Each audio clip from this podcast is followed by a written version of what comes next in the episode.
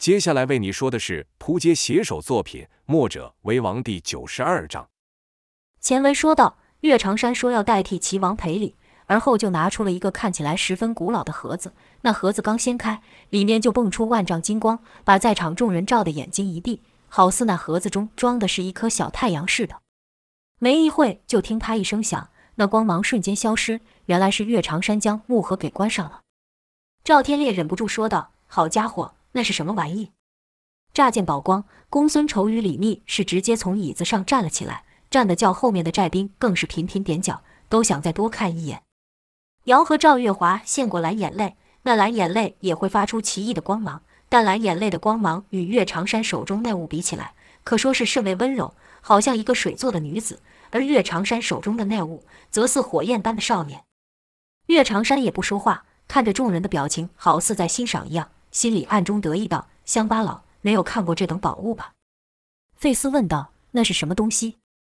岳长山道：“这宝物啊，说起来你们肯定也都有耳闻过。”岳长山正想要炫耀一番时，李密却把话接过，说道：“传说天下有五大奇物，分别是蓝眼泪、金龙鳞、凤凰蛋、不死丹与天外金。莫非你手中那物是金龙鳞？”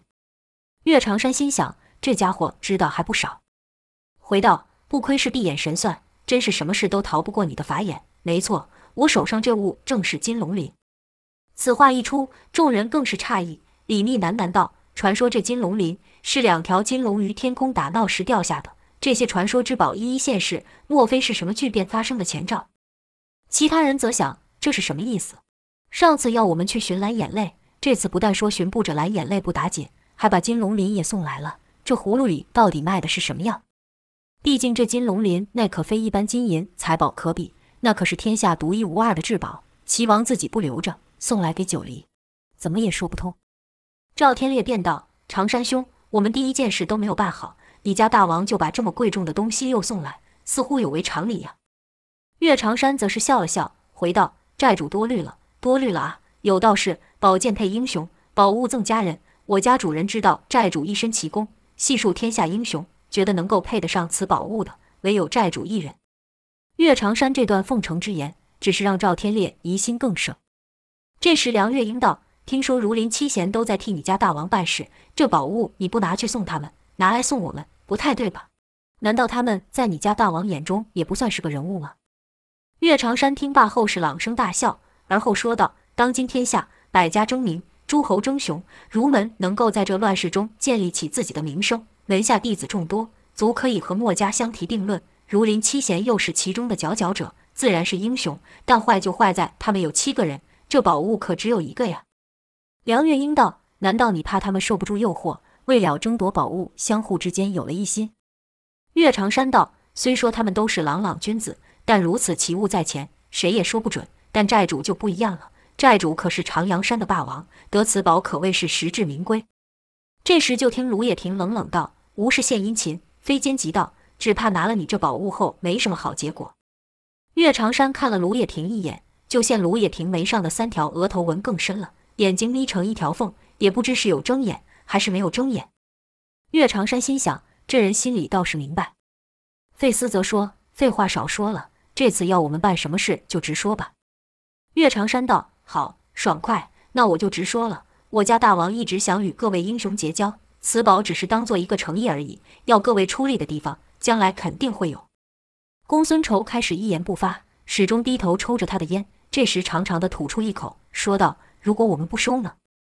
岳长山一愣，说道：“这说笑了吧？这可是金龙鳞啊，怎么可能会有人不要呢？”公孙仇道：“你家大王不就不要吗？”岳长山反应倒也快，被公孙仇拿自己的话反问，立刻改口道：“我家大王怎么会不要呢？”只是这东西是死的，人是活的。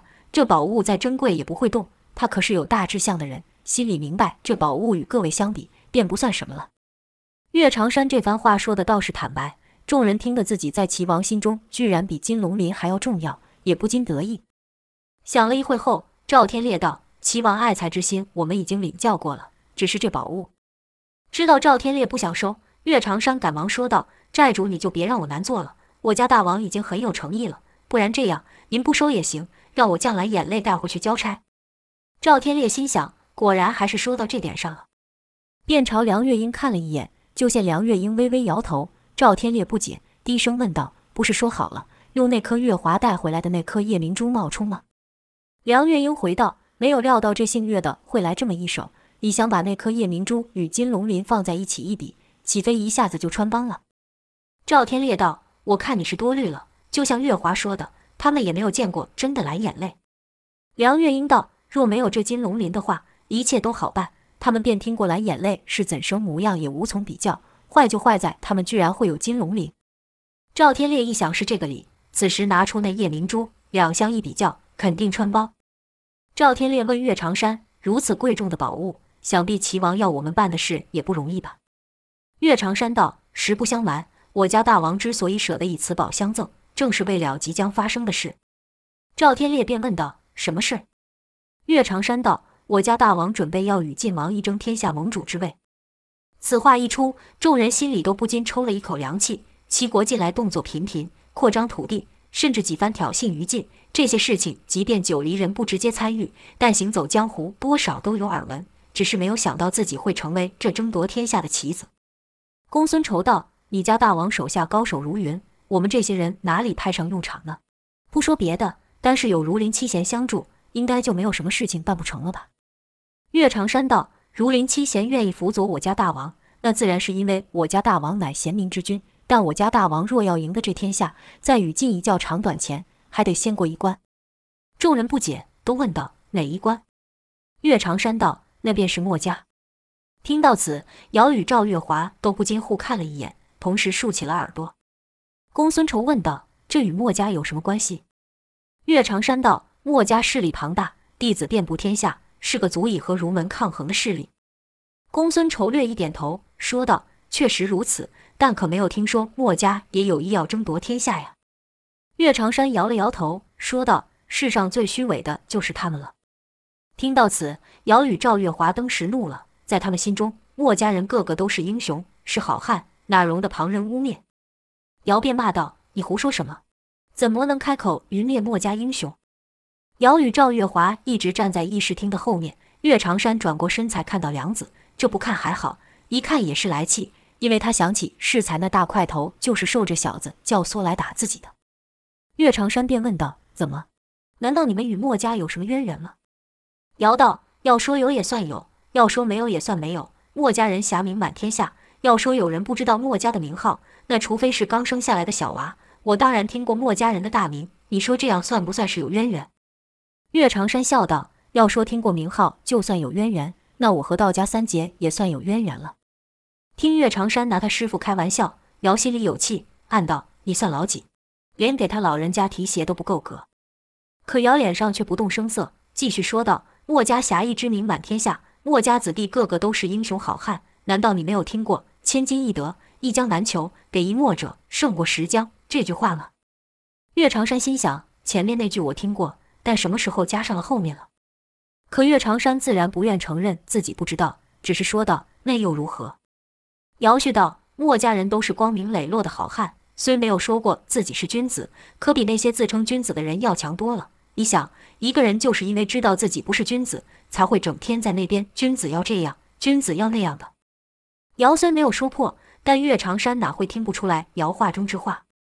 岳长山回道：“小子，你既然爱说。”那我也与你说说，你可听过“一山不能容二虎”这句话？姚道自然听过。岳长山道：“那你就应该知道，儒墨两家势必有一战。”姚道：“这就奇怪了，李家大王有儒家相助，自与那晋王去争天下就是，与墨家有什么干系？就我所知，他们的心里只有老百姓，定不忠于任何一个君王。”岳长山听完后是放声大笑，而后说道：“不怪你，不怪你，看不清的不只是你而已。”好多人也都被他们给骗了，这正是我说墨家虚伪的原因。赵月华对莫文和栾素颇有好感，就帮着姚说话。你开口闭口说墨家虚伪，倒是说个道理出来，别只会笑，这样只会显得你无知。岳长山道：“好，那我就在各位面前拆穿他们。你们可知墨家主张什么？兼爱非攻，对吧？这口号喊得漂亮，而且要是哪里有仗，就派弟子去守城。这事我可莫乱说吧。”姚听岳长山又说这种人尽皆知的话，便不耐道：“你说你生的块头这么大，怎么说个话始终不到点上，跟个娘们似的？有屁你就快放！”岳长山顿了一读，心想：我这时要是说话，那岂不是就是说自己说话像放屁？臭小子，拿话来挤兑我！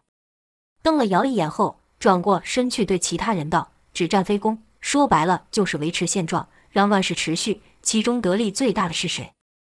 赵月华道：“自然是老百姓了。”岳长山却道：“错错错，大错特错。”赵月华秀眉一竖，说道：“我哪句话说错了？你要说不出个所以然来，就是大笨猪。”岳长山道：“怎么？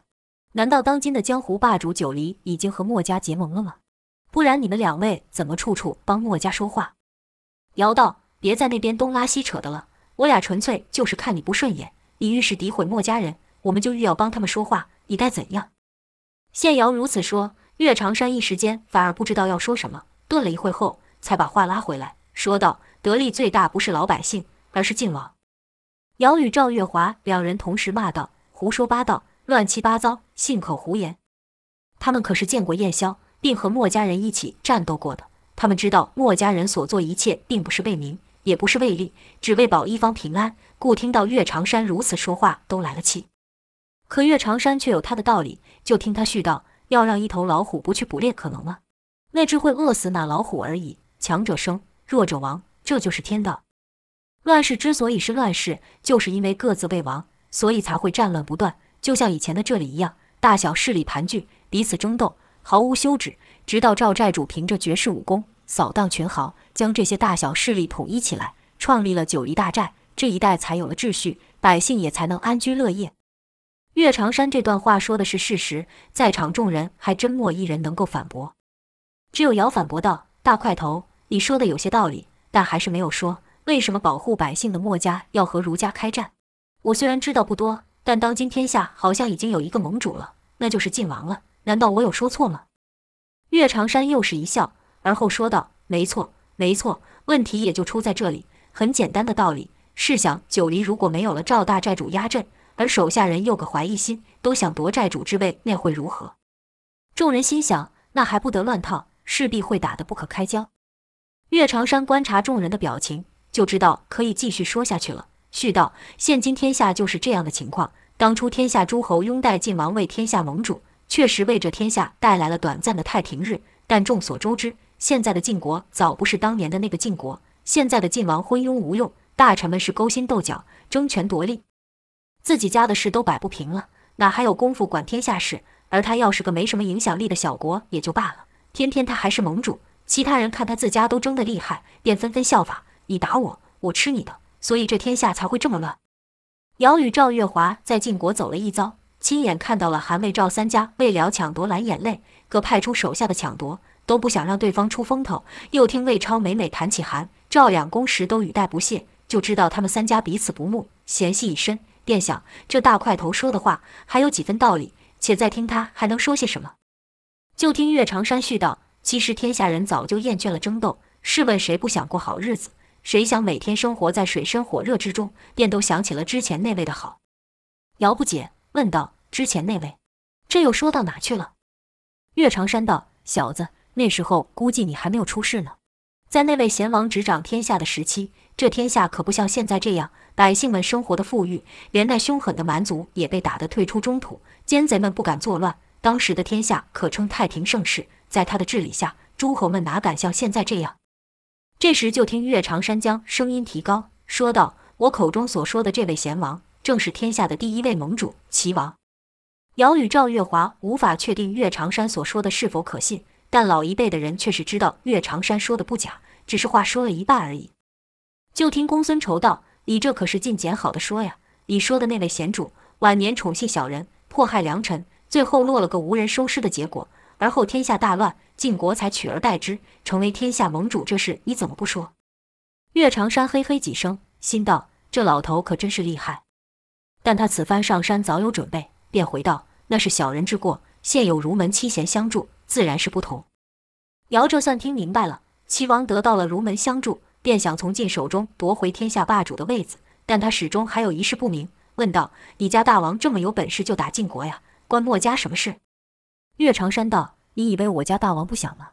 但他所发动的每场仁义之战都被墨家人给阻止了。墨家人口号说得漂亮，实际上却是在保护那已经腐化的晋国呀。表面上说是为了保百姓，但他们的所作所为却在阻碍我王实现和平的脚步。欲得天下，势必先得将这群虚伪的墨家人打败。姚与赵月华这才明白为什么齐雨如要把矛头指向墨家。确实，如果齐王要发动如此规模的战争，墨家是不可能不出手阻止的。尽管姚赵不愿相信岳长山所说，但此时也不得不承认岳长山说的话有道理。岳长山继续说道：“盟主之位，有能者居之。试问当今天下，有谁比我家大王更适合一统天下？百姓们也早就厌倦了诸侯们的争斗，都期盼着从前的盛世再现了。”岳长山不愧是齐王派来的使者，将齐王的野心说得像是救世主般。让人一时还找不出破绽反击。赵月华听完后，脑海中立刻联想到一人，小声对姚说道：“不听他说名字，我还以为他说的人是南宫烈呢。”姚说道：“南宫烈一心想要让南宫家重新执掌武林，这齐王则是想重新坐回天下盟主的位子。这两人确实很像，难怪他们会走在一块。”这时，赵天烈说话了，说道：“我们九黎一直不参与这些事，你家大王为何三番五次找上门来？”岳长山嘿嘿两声后说：“寨主莫怪，实在是因为你们九黎势力太大，而晋国的实力虽然不如昔日，但其手下武功高强者无数，光是那无心山庄的名头就够响亮了。听说还有两个叫做马氏兄弟的高手与你们有些渊源，所以我王才如此求贤若渴啊。”赵天现在算是明白了，齐王之所以不断的招揽这些江湖人士，为的就是扩充自己的实力。马氏兄弟投靠了晋，齐王自然担心九黎也会投靠晋。赵天烈心里暗道：“你们只知道马氏兄弟与我们有渊源，但却不知道我们与他可算不是兄弟。”听到此，费四等人也明白了。正如梁月英所说，尽管齐王身边有儒门七贤辅佐，但能不能胜过墨家人还未可知。而他招揽的那些武林人士，除了杨无惧外，都不是顶尖高手。像殷万清、南宫烈这些角色，只怕全部加一起也不是无一剑的对手。难怪会一直打九黎的主意。此刻他们还不知道殷万清的武功已然大进，即使听了姚赵和叶流星的描述，但众人并没有认真对待。齐王第一次被九黎拒绝后，齐王便想得不到你，也要毁了你，免得九黎去投靠晋，这才派了杨无惧等人攻打九黎。哪知赵天烈与费斯等人这么厉害，把他们打了落花流水。一计不成，又生一计，因此才派了岳长山上九黎，而后有姚与赵月华二人取蓝眼泪等事情发生。这时，李密说道：“金龙鳞可是天下至宝，你家大王真能舍得？”岳长山哈哈大笑，说道：“我王胸怀大志，目光深远，在他眼中，金龙鳞与几位相比，根本不算什么。我王是真心实意想与各位好汉结交的。”说完，便将装着金龙鳞的木盒恭恭敬敬地放到了赵天烈的面前。赵天烈心想：怎么？难道我还不敢收你的东西吗？一挥手，一股柔劲就将木盒托在手中。岳长山见状大喜，说道：“多谢寨主，你要不收，我可真不好交差呢。”赵天烈道：“我要是不收，只怕齐王的大军就要来了，对吧？”岳长山笑道：“寨主说笑了，并没有否认。”赵天烈道：“你跟你家大王说，我们九黎不过是这江湖上的小角色，争夺天下这种大事，我们没有兴趣，也没有能力，我们就想在这山上安安稳稳的过生活。今天收下你的金龙鳞，只是让你回去好交差罢了。”日后赵某会亲自奉还。赵天烈此话说得有软有硬，尤其是最后那句“亲自奉还”。岳长山哪会听不出来？心想这姓赵的骨子硬得很，把他逼紧了可不好。愚蠢的家伙，想要在乱世的漩涡中置身事外，哪有这么便宜的事？等着吧！要是传闻是真话，很快你这九黎就会被人给踏平了。心里这样想，可面上却丝毫不露痕迹，只是说道：“岳某此番上寨的任务完成了。”这就回去复命。赵大寨主的话，我也会一并传达。岳长山一拱手，是转身就走。但岳长山离开后，众人的目光就都聚集在那装着金龙鳞的盒子。赵天烈将木盒掀开，顿时发出万丈金光。赵天烈将金龙鳞取出，仔细一看，原来所谓的金龙鳞是一个细长的结晶体，在晶体里面似乎有什么一团东西，光线就是从那东西发出来的。赵天烈看得出神，突然“那”的一声叫出来。原来那金龙鳞突然发热了起来，热到连身负炎阳镜的他都觉得烫手。金龙鳞落地后仍然发出金光，这金光穿过了大厅，是直冲天际。赵天烈忍不住道：“这东西到底是什么？”齐王送这东西的用意又是什么？却说前文不是说金龙鳞在楚王手上吗？怎么又到了齐王呢？原来得到这金龙鳞的楚王，在当时还不是楚王，而是楚国的二王子。按照惯例，他是无法继承王位的。但自从得了金龙鳞后，他便认为他是天选之人，王这位子应该是由他来当。原本他是不敢挑战当时的太子的，但金龙鳞给了他底气，一场王室的争斗就此开了。他也终于如愿以偿地成了楚王。在他当楚王没多久，为了彰显自己的实力，便邀了晋王来观看金龙鳞。可他既然能借由金龙鳞为借口夺权，别人自然也可以。从前他把金龙鳞当成宝，现在则是怕别人为了金龙鳞来害他。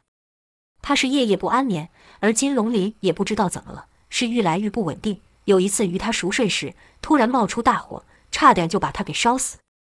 不止如此，还来了一群不明人士闯宫夺宝。这些人武功高强，但楚王手下能人也不少，两方大战下是各有死伤。但这些人是前仆后继的来，好像不怕死一样，让楚王这心就更悬了。每每看到金龙鳞，就感到害怕。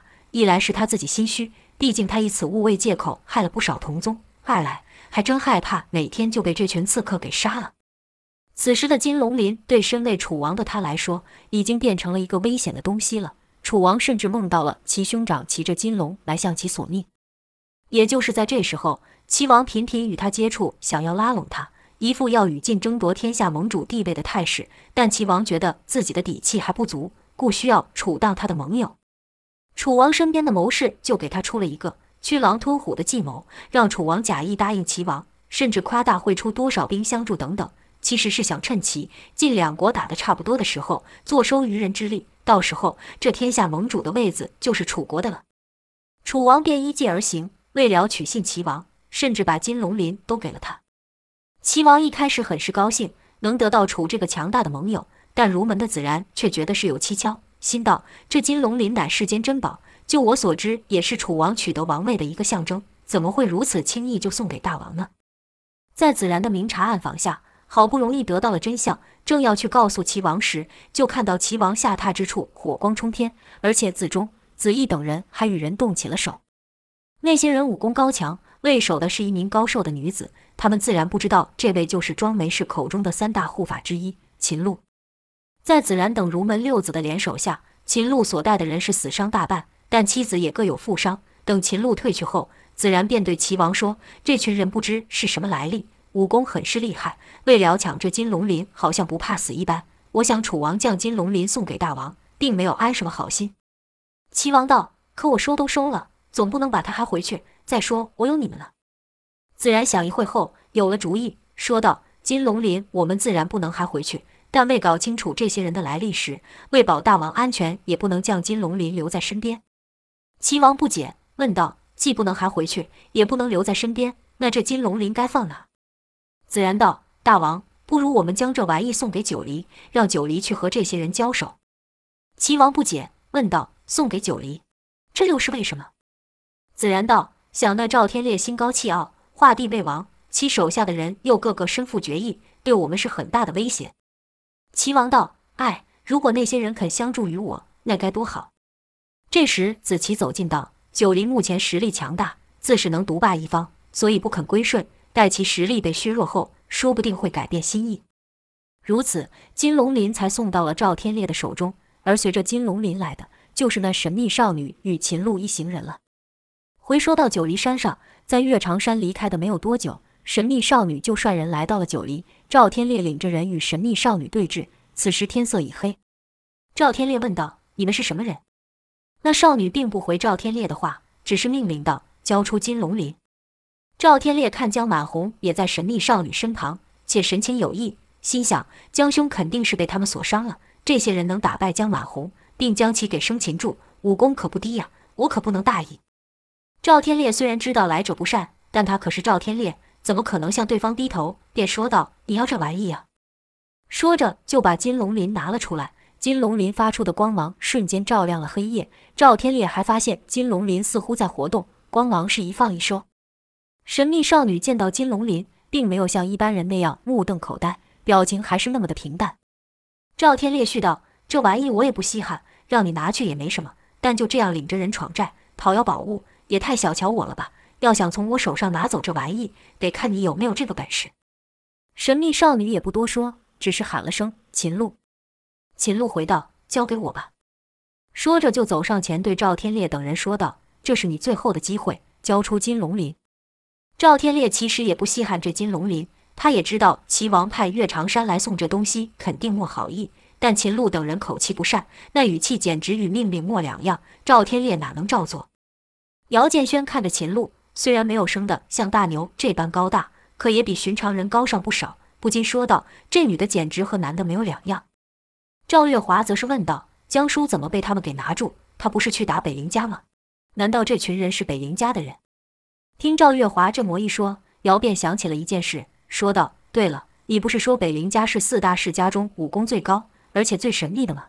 说不定就是他们。那他们消息也太灵通了吧？怎么就知道金龙鳞在我们手中呢？”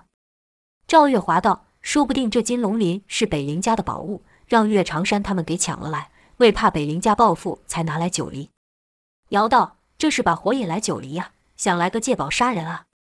这时就看费斯站了出去。说道：“想和我们寨主交手，得先过我这一关。”秦鹿缓缓地取出一把刀，刀与刀鞘摩擦的声音甚是刺耳。这把刀可比寻常的刀长了一倍，也厚了一倍，与一把枪没什么两样。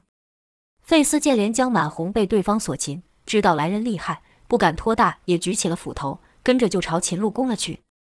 赵月华道：“这女的挑错对手了，很快她就会被费斯叔给败了。”赵月华话还没有说完。就听“枪”的一声爆响，就看费斯被震出了好几丈。那秦鹿好像只是随手一挥而已，这一下可把九黎众人都给镇住了。费斯的武功高强是九黎之人都知道的，与他交手过的敌人都只有败的份。可这次对方只是随意挥出一刀，就把他给震飞，众人都无法置信。连赵天烈也是一惊，对费斯说：“好家伙，你退下，让我来。”费斯却道：“事事都要你出手，那要我们做什么？我可还没有败呢。”话虽这么说，但费斯心里也知道，眼前高瘦的女子是他所遇过最强的对手。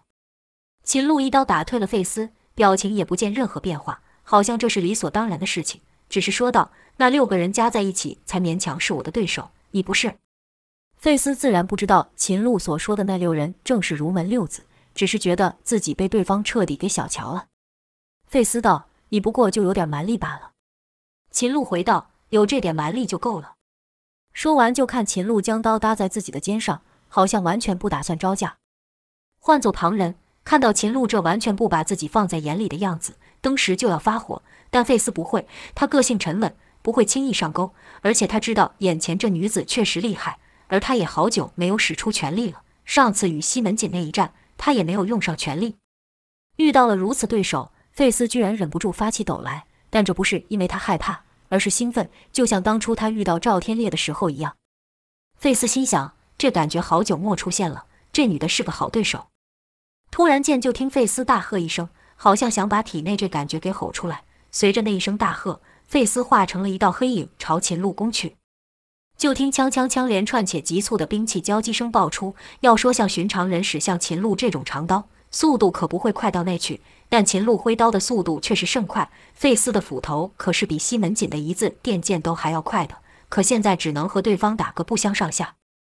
秦鹿的刀招好像只是随意挥舞而已，费斯的斧子从哪里踢来，他的刀就从哪里迎去，没有虚招，没有能先一步封住对手的巧招，也不会从死角处攻来，他的刀就这么朴实无华，好像是纯粹凭着反应出手。费斯斧斧抢攻，却都被秦鹿给打了回来。刀斧相交数十下后。秦鹿说了一声：“烦人的家伙！”手上加力，费斯就又被震退了去。赵天烈担心费斯，又说道：“费兄，换我来吧。”赵天烈话刚说到一半就没有说了，因为他看到费斯露出了笑容。这笑容赵天烈看过，他知道费斯现在渴望一战，这是武者的渴望。赵天烈这才没有说下去。姚可是第一次看到费斯出手，便问赵月华道：“费斯叔很厉害吗？”不等赵月华说话。一旁的公孙仇说：“他可是九黎的第二把交椅，你说他厉不厉害？看着吧，他还没使出绝招呢。”赵月华问道：“什么绝招？”公孙仇道：“削骨刀法。”这削骨刀法虽然叫做刀法，却不一定要用刀。对费斯来说，不论手上拿的是什么兵器，都可以使出来。斧是他最拿手的兵器。费斯接连被秦鹿打退两次，斗志反而愈来愈盛。就看他又朝秦鹿冲去，这次与前几次不同，费斯是一连踢出三斧。但不论对方使出什么招式，对秦鹿而言都不管用，因为秦鹿纯粹凭着反应去招架。他厉害在，即便刀被对方引去，或中了对手的虚招，踢了个空，也能凭着蛮力与速度来个后发先至。加之秦鹿走的也是两败俱伤的打法，所以如门六子才莫能打败他。秦鹿见费斯连踢三斧，想也不想，直接三刀迎去，刀破了费斯的两个虚斧后，眼看费斯的就要劈到自己了，秦鹿把刀直接横打过去。这一下，费斯要不收斧回挡，那自己这一斧可能刚要碰到秦鹿，自己的脑袋也要掉了。费斯立刻一个变招，刀斧再次相交，可却没有发出之前的响声，而是发出“嗤”的一声细响，就像秦鹿刚开始时将刀取出时，刀与刀鞘摩擦所发之声。秦鹿正觉得奇怪时，费斯的利斧就顺着他的刀面削过来了。由于秦鹿的刀正往前砍，所以费斯这斧子来的速度就更快。眼看费斯的斧就要到秦鹿拿刀的手时，秦鹿哼了一声，就看他出另一手打向刀背，费斯就感到一股强悍的内劲透刀而出，将他斧子震离了刀面。就在这时，费斯感到下盘一股厉风来袭，费斯没有料到对方居然会突然出脚，只得避开要害，受了对方这一脚。就听一声闷响，跟枪的一声，闷响乃秦鹿的腿踢到费斯所发出，锵的一声乃秦鹿以内劲。将费斯的利斧震离刀面后，直接将刀朝费斯的斧压去所发。就看费斯身子平飞而出，在半空中连使三重身法，才将秦鹿的劲力给卸掉。落地后忍不住赞道：“好家伙，除了寨主外，你是我遇过最强的对手。”秦鹿再次将刀搭在自己的肩上，好像打退费斯对他来说只是件简单的事情，甚至感到有点无聊。秦鹿说道：“别白费力气了，把金龙鳞交出来。”费斯道：“好。”等你打败我们后，自然可以把金龙鳞拿走。费斯说这话时，是一边朝秦鹿攻去。秦鹿道：“一而再，再而三的，真是个烦人的家伙。”秦鹿话是这样说，但脸上居然露出了喜悦的表情。两人再度交手，结果依旧相同。费斯使出削骨刀法，让秦鹿那朴实无华的刀无法发挥出威力，因为秦鹿的刀挥得愈快，就等于自己将手更快送到费斯的斧头前。可每当费斯的斧子要削到秦鹿的时候，秦鹿的另一只手就会搭上刀背，内力一吐，就将费斯给震退，还趁势补上一脚。旁人明显看得出来，秦鹿的武功高费斯太多了，有许多次机会，秦鹿都可以把费斯给打倒，但却只是把费斯给打退，并没有下重手。场中没有人知道为什么秦鹿会手下留情，他看起来不像是个下不了手的人。如果有人看过他与儒门六子那一场激烈的战斗的话，更是不会相信他会这么做。他对儒门六子每一人都下了死手，若不是六子互相配合，只怕六子已经不叫六子了。但如果如林七贤中功力最强的子太在的话，秦鹿也难以在那一战中存活。神秘少女本只为取金龙鳞而来，但看到秦鹿现在这样子，便也不着急，因为只有她知道为何秦鹿会面露笑容。他知道秦鹿看到费斯这样锲而不舍的模样，想起了一个人，曾经也有一个男人这样对秦鹿。秦鹿因为身材高大，气力比男人还大，从小就遭人取笑，笑到连他自己都认为自己是个怪物，甚至有人看到他就拿东西丢他，骂他，笑到他连白日都不敢出门，生怕自己一出去又被人嘲笑与欺负。一天夜晚，秦鹿和平常一样在深夜时出门，这时候大多数人都休息了，天色也暗了。他才敢出来，夜晚是属他的时间。隐约见他听到马蹄声与叫骂声，他赶紧找个地方躲起来。没多久，就看一个公子神色惊慌地朝他的方向跑来。这公子他认得，是他们镇里一户大户家的少爷，且已经离开一段时间了。听人说是到外面做生意去了。那公子后面紧跟着数个人，个个手拿兵器，兵器的亮光在夜光下格外刺眼。就看那几个人愈追愈近，其中有人手一扬，骂道：“狗腿子，还敢跑！”跟着就是一道破空声响，而后那公子痛叫一声，好像被什么东西给打中了，跌倒在地。那几人很快就跑到了那公子面前，一人骂道：“狗腿子，不过就跟你借几点钱，你不老老实实的交出来，还敢耍我们？”那公子道：“这可是我辛苦多年挣来的，怎么可以让你们抢去？”又一人道：“好家伙，被我们看上是你的福气，居然不识好歹，要钱不要命是吧？那没什么好说的，我们就成全你。”说着，就举起了明晃晃的刀。那公子眼看要命丧匪人手里，吓得他是闭着眼，紧紧抱着行囊。耳听唰的一声响，那公子还以为自己要死了，可没感觉到痛，反而听到那几个匪人吓道：“你是什么人？